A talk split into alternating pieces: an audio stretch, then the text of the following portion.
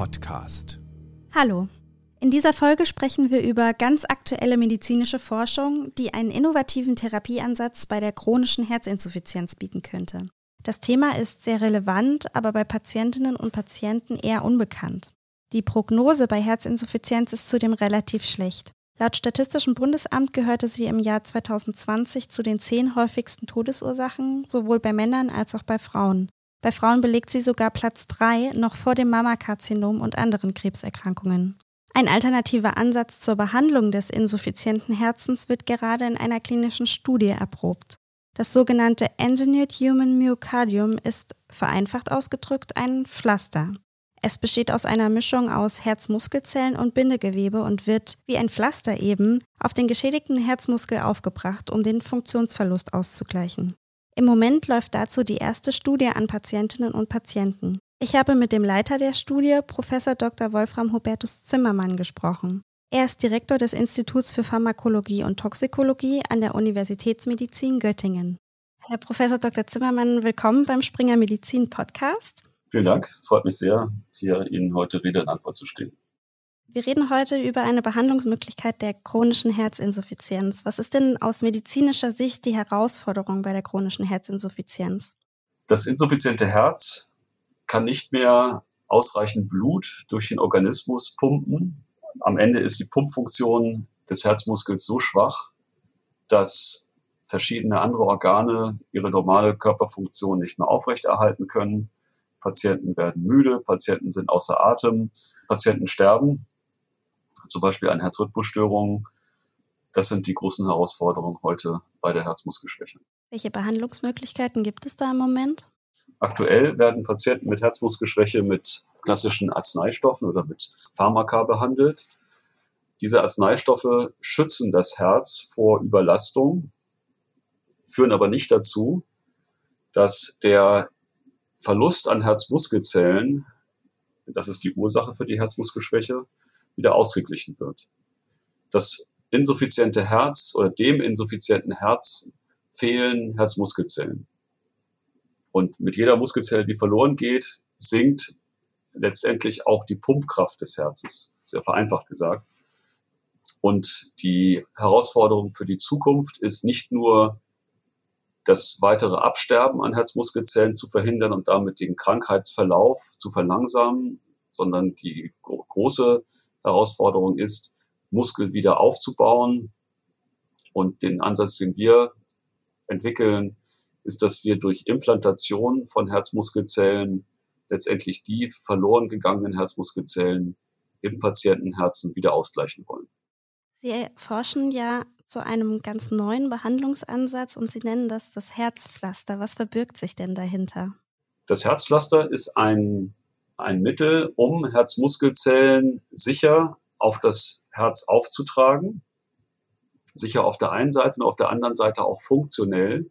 Das heißt, wir bauen im Labor funktionierendes Herzmuskelgewebe, Herzmuskelgewebe, das Kraft entwickeln kann und implantieren das dann auf das Herz von Patienten mit Herzmuskelschwäche, um den Herzmuskelzellverlust in diesen Patienten auszugleichen. Wie muss man sich dieses Pflaster, was Sie dann applizieren, denn genau vorstellen? Also wie sieht das aus? Das Pflaster besteht aktuell aus äh, 20 kleineren Pflastern, die wir zusammensetzen auf, einem, auf einer größeren Oberfläche. Eine kleine Pflastereinheit ist etwa vier mal vier Zentimeter groß und wir bringen dann aktuell 20 kleinere Einheiten so zusammen, dass eine Oberfläche von 100 Quadratzentimetern mit den Herzpflastern abgedeckt wird. Wie stellen sich diese Gewebe denn her? Die Herzpflaster werden aus Herzmuskelzellen und Bindegewebszellen hergestellt. Diese beiden Zelltypen werden aus sogenannten induzierten pluripotenten Stammzellen gewonnen.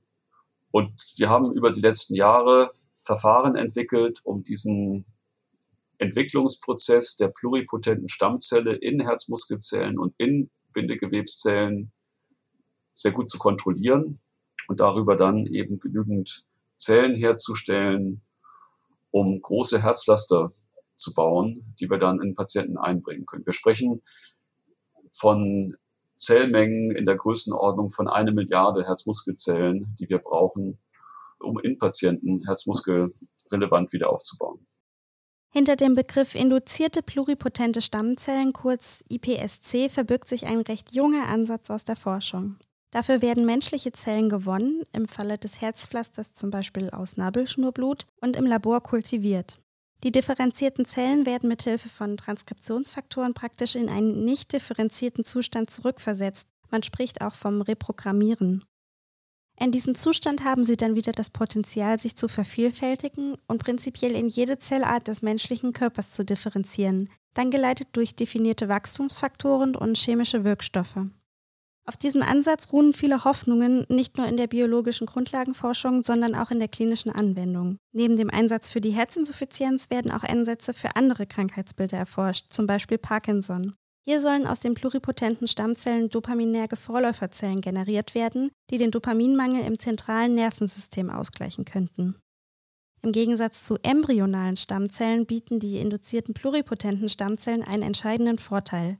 Sie können ohne Zerstörung des ungeborenen Lebens und den damit verbundenen ethisch-moralischen Fragestellungen generiert werden.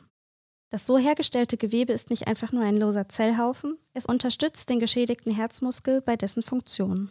Die Implantate sind mechanisch aktiv, auch elektrisch aktiv. Das Entscheidende ist aber dann die mechanische Funktion. Das heißt auf der einen Seite eine Stützfunktion der Herzwand durch Verdickung und auf der anderen Seite aber eben halt auch, und das ist das Besondere an unserem Herzpflasteransatz, dass die implantierten Herzmuskelzellen dann in der Folge auch im Takt mit dem Empfängerherzen schlagen und das Herz so stärken. Und wie muss man sich die Applikation vorstellen? Das ist ein sogenannter minimalinvasiver chirurgischer Eingriff. Es wird zwischen den Rippen ein Schnitt gesetzt, über den man dann direkt auf das schlagende Herz die Herzpflaster implantieren kann. Die werden auf dem Herzen angenäht. Das Herzpflaster wird ja nicht aus patienteneigenen Zellen hergestellt. Handelt es sich dann um eine Transplantation mit allem, was dazugehört, also Immunsuppression und Gefahr einer Abstoßung und so weiter? So behandeln wir heute. Also die Implantate sind nicht körpereigen. Die Patienten bekommen Immunsuppressiva, allerdings in einer anderen Zusammensetzung und niedriger dosiert als zum Beispiel bei einer Herztransplantation. Und ähm, die Immunsuppressiva müssen dann auch lebenslang eingenommen werden. Aus körpereigenen Zellen ist die Herstellung im Prinzip möglich, aber überhaupt nicht umsetzbar und auch nicht, nicht sinnvoll umsetzbar, weil der Herstellungsprozess sehr lange ist. Wir müssen für jeden Patienten ein individuelles Therapeutikum entwickeln, ohne die Gewissheit zu haben, dass der Ansatz überhaupt am Ende gut funktioniert mit dem Ansatz, den wir wählen. Das heißt also, wir nutzen ein definiertes Ausgangsmaterial und bilden damit Herzmuskelgewebe, die auch in ihrer Funktion immer gleich gut sind. Das könnte man bei der körpereigenen Anwendung nicht garantieren. Man könnte auch nicht garantieren, dass die körpereigenen Zellen nicht abgestoßen werden. Denn über den langen Kulturprozess, der nötig ist, um Herzpflaster herzustellen, kommt es durchaus auch zu Änderungen, die dann wiederum zu Abstoßungsreaktionen führen können. Das haben wir zum Beispiel im Tiermodell auch zeigen können, dass die Eigengewebe abgestoßen werden. Wie lange dauert so eine Herstellung eines Pflasters ungefähr im Moment? Im Moment für die klinische Anwendung dauert die Herstellung drei Monate. Immer unter der Voraussetzung, dass das Ausgangsmaterial, also die, die Stammzellen, bereits zur Verfügung stehen. Gibt es mögliche Nebenwirkungen? Wie sieht es zum Beispiel mit dem Entartungsrisiko der Zellen aus? Jedes Arzneimittel hat Nebenwirkungen. Auch, auch Herzpflaster haben, können Nebenwirkungen haben. Die Nebenwirkungen, die wir nicht ausschließen können, ist ungewünschtes Wachstum, Herzrhythmusstörungen. Wir haben allerdings so viele vorklinische Untersuchungen durchgeführt und jetzt auch klinische Untersuchungen, in denen wir bisher keine dieser Nebenwirkungen gesehen haben und ähm, gerade das Entartungsrisiko scheint ein, ein sehr geringes Risiko zu sein. So gering, dass wir es bisher noch nicht gesehen haben. Wie lang bleibt das Pflaster denn drauf? Ein, ein, ein ganzes Leben. Denn das Herz selber bildet keine neuen Herzmuskelzellen. Das Herz selber ist nicht in der Lage, sich selbst zu heilen. Ganz im Gegensatz zur Leber zum Beispiel. Aber das Herz kann es nicht. Ein, ein Schaden im Herzen bleibt bestehen und kein Medikament der Welt kann eine Schädigung des Herzens zum Stand heute reparieren. Und dementsprechend arbeiten wir und auch andere Gruppen daran, letztendlich einen Weg zu finden, um Muskel wieder aufzubauen. Und äh, durch die Anwendung von Herzpflastern wissen wir, dass wir Herzmuskelzellen in definierten Mengen auch wieder in Patienten einbringen können. Und wir wissen auch, dass die Zellen im Körper bleiben. Jetzt haben Sie schon angedeutet, da läuft gerade die klinische Studie zu. Wie haben Sie denn die Patienten und Patientinnen ausgewählt für diese Studie? Wir führen eine ganz klassische klinische Studie durch, in der wir vor Studienbeginn sogenannte Ein- und Ausschlusskriterien definieren. Und darüber wird letztendlich das Patientenkollektiv definiert. Dann im Verlauf kommt es dann dazu, dass uns Patienten entweder direkt kontaktieren oder in den beteiligten Kliniken angesprochen werden hinsichtlich einer Bereitschaft an einer klinischen Studie mitzumachen. Und äh, so denn die Einschlusskriterien erfüllt werden, können Patienten einwilligen oder auch nicht. Die Einschlusskriterien heute sind eine schwere Herzmuskelschwäche unter optimaler medizinischer Behandlung und dann eben der, der Zielsetzung, diesen Patienten durch Implantation von Herzpflastern die Herzmuskelfunktion wieder zu verbessern. Und sind das auch die Kriterien vielleicht, um in Zukunft sagen zu können, für diese Patienten oder Patientinnen ist die Methode geeignet? Ja, das ist, das muss man tatsächlich in klinischen Studien prüfen. Wir gehen davon aus, dass unser Verfahren auch in Patienten mit weniger stark ausgeprägter Herzmuskelschwäche Anwendung finden kann. Und wir gehen auch davon aus, dass wir aus der aktuellen Studie natürlich sehr viel lernen und auch über die Studie lernen, welche Patienten besonders profitieren und welche vielleicht etwas weniger profitieren oder eben auch nicht profitieren. Das Entscheidende ist, dass wir in den Studien Patienten natürlich nicht schaden dürfen. Das ist ja das Grundprinzip letztendlich der Medizin. Und unsere bisherigen Befunde weisen darauf hin, dass wir dem Patienten keinen Schaden zufügen. Das haben allerdings auch die natürlich jahrelangen Voruntersuchungen in, in, in Tiermodellen bereits nahegelegt. Und natürlich sind wir sehr erleichtert, dass wir im Patienten praktisch die gleichen Befunde erheben können wie auch in den präklinischen Untersuchungen. Was glauben Sie, wann wäre das für die breite Anwendung einsetzbar?